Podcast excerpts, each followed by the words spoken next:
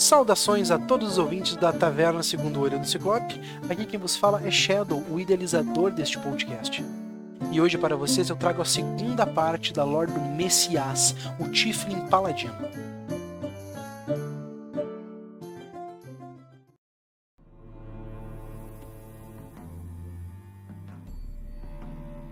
Após aquele insensível mago lhe contar a verdade sobre o seu passado, Messias deixou a ilha de Kautzel e vagou pelo, pelo gelado continente de Isilgors, se hospedando onde conseguia. O fato de ser um Tiflin era algo que chamava bastante atenção para si. Logo, ele evitaria chamar o máximo de atenção possível com as suas ações. A solução era viajar apenas quando a luz do luar o ajudasse a encobrir os seus traços raciais.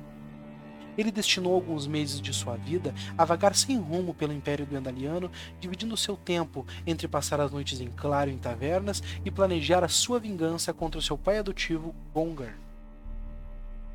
Gongar era o mestre da guarda de Rockguard Garrison, um posto avançado que guarda a fronteira do Império Dwendaliano de incursões jorrasianas.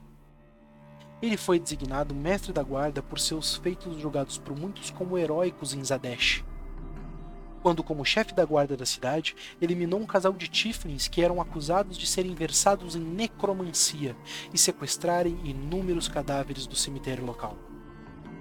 O que muitos não sabiam é que uma gota de humanidade havia restado na uma mesquinha de Gongar, e ao saber que a Tiflin estava esperando uma criança, ele não conseguiu eliminá-la, levando-a consigo como escravo. Em troca de sua vida, vida de seu filho recém-nascido, Noveni não ofereceu resistência e sacrificou suas vontades pessoais para que aquela criança não corresse nenhum perigo futuramente. Gongar se certificou que nenhum de seus homens contasse a ninguém que ele não havia eliminado, e em troca disso os recompensaria com algumas moedas de ouro. Após saírem de Zadesh nos assentamentos Valley Mellow e se dirigirem a Rockguard Garrison para sua posse como mestre da guarda, Gongar e Noveni se instalaram em uma casa grande e luxuosa, sem dúvidas, uma das casas mais luxuosas que havia nos arredores daquele posto avançado. A criança nasceu. Noveni seguiu os desejos de seu falecido marido e o nomeou seu filho como Messias. Após algum tempo do nascimento, Gungar afeiçoou-se à criança, e como nunca tinha tido filhos por não ser tão bom com as mulheres, fez de Messias o seu único herdeiro, e o renomeou Karnog. Mesmo com um novo nome, Sempre que estavam sozinhos, sua mãe ainda chamava o garoto de Messias, até um dia em que ela foi flagrada referindo-se ao menino pelo seu nome antigo e foi severamente castigada por Gongar, que em um ato de crueldade sem igual cerrou seus chifres quase que por inteiros. Na semana em que o massacre de Zadesh completaria 16 anos, Dovin viu barulhos ensurdecedores na porta de seu quarto. Um cômodo simples que ficava em um canto bem escondido da luxuosa casa na qual vivia. Ela abriu a porta, mas não havia ninguém lá. Então ela fechou a porta e, ao virar-se, ela deparou-se com o que pensava ser uma espécie de Tiflin. Era o primeiro que ela via em muitos anos, mas este não tinha os mesmos traços de Tiflins com os quais Noven se recordava.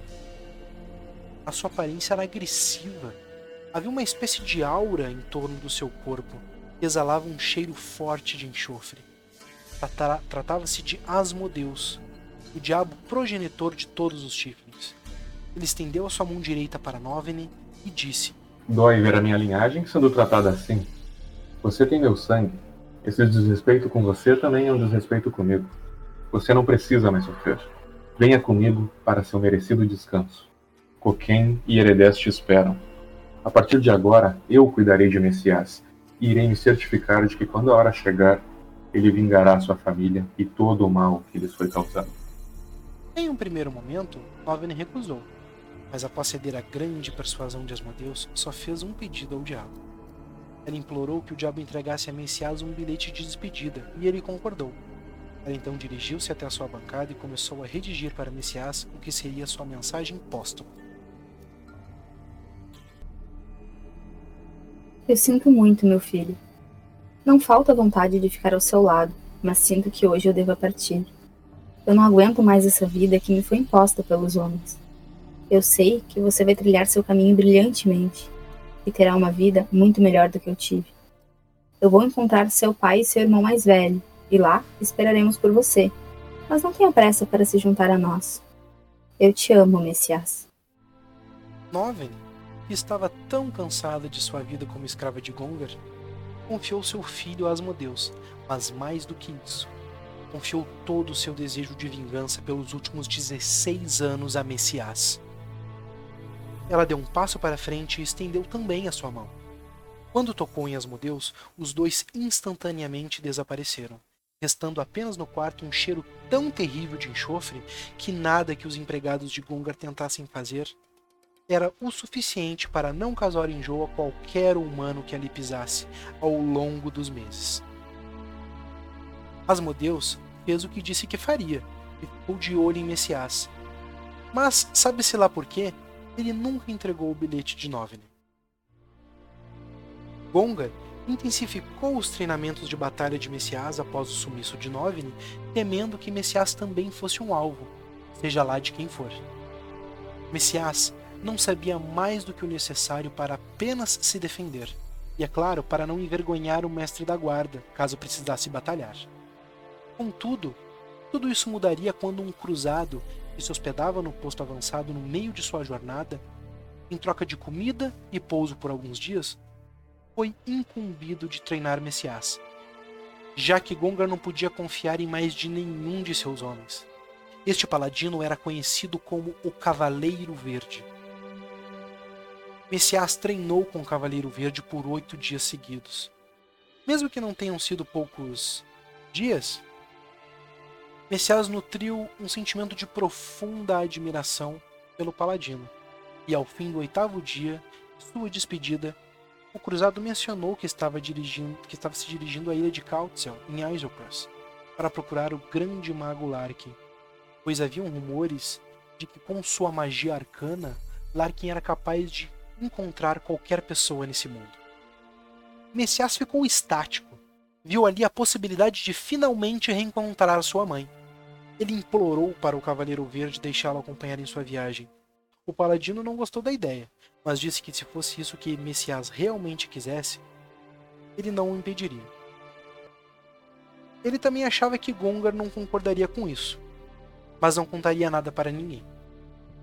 Ele arrumou as suas malas, roubou o cavalo mais rápido do estábulo pessoal de Gongar, pouco antes do amanhecer, e passando despercebidamente do olhar daqueles que vigiavam aquele local, Messias saiu para o que seria a sua maior aventura até então.